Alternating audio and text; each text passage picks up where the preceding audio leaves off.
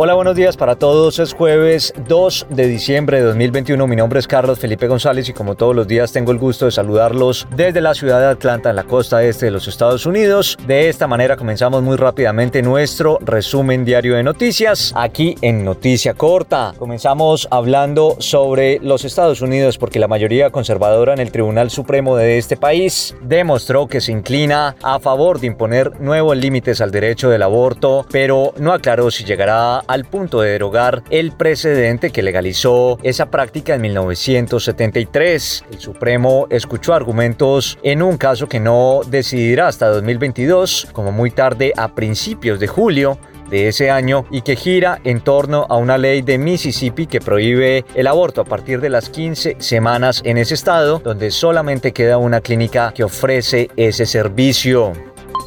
Y también aquí en los Estados Unidos se reportó el primer caso de la variante Omicron del coronavirus que ha sido detectada en California. Al menos así lo señaló el principal epidemiólogo del gobierno del presidente Joe Biden, Anthony Fauci, en una rueda de prensa en la ciudad de Washington donde explicó que ese caso corresponde a un individuo que regresó a los Estados Unidos procedente de Sudáfrica el 22 de noviembre pasado.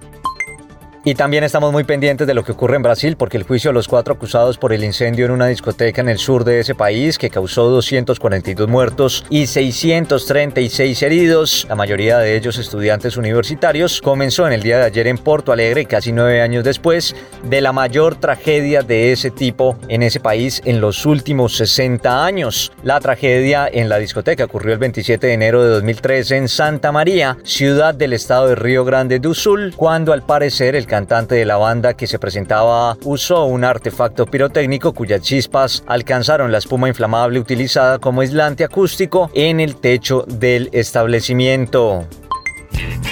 Y ahora, deportes en Noticia Corta.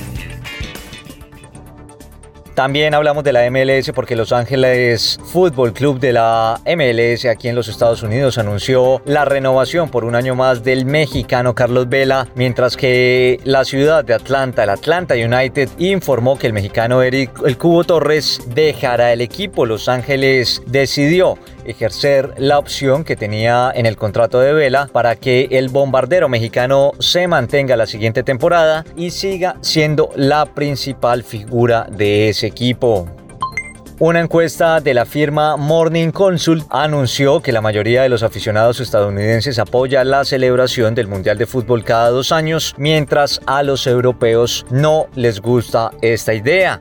Según los datos que la firma publicó en su página web, los fanáticos a este deporte en los Estados Unidos apoyaron la idea de un mundial bienal con 61% a favor y tan solo un 15% en contra. Esa es toda la información por ahora. Nosotros los invitamos a que ingresen a nuestra página de internet www.noticiacorta.com para que puedan estar informados de todo lo que pasa en el mundo, a cualquier hora y desde cualquier lugar, al mejor estilo de noticia corta de manera clara, corta y sencilla. Los invitamos a que nos sigan a través de las diferentes plataformas, iTunes, Google Podcast, SoundCloud y por supuesto para que nos escuchen aquí en la ciudad de Atlanta a través de la consentida Digital Radio. Feliz día jueves para todos.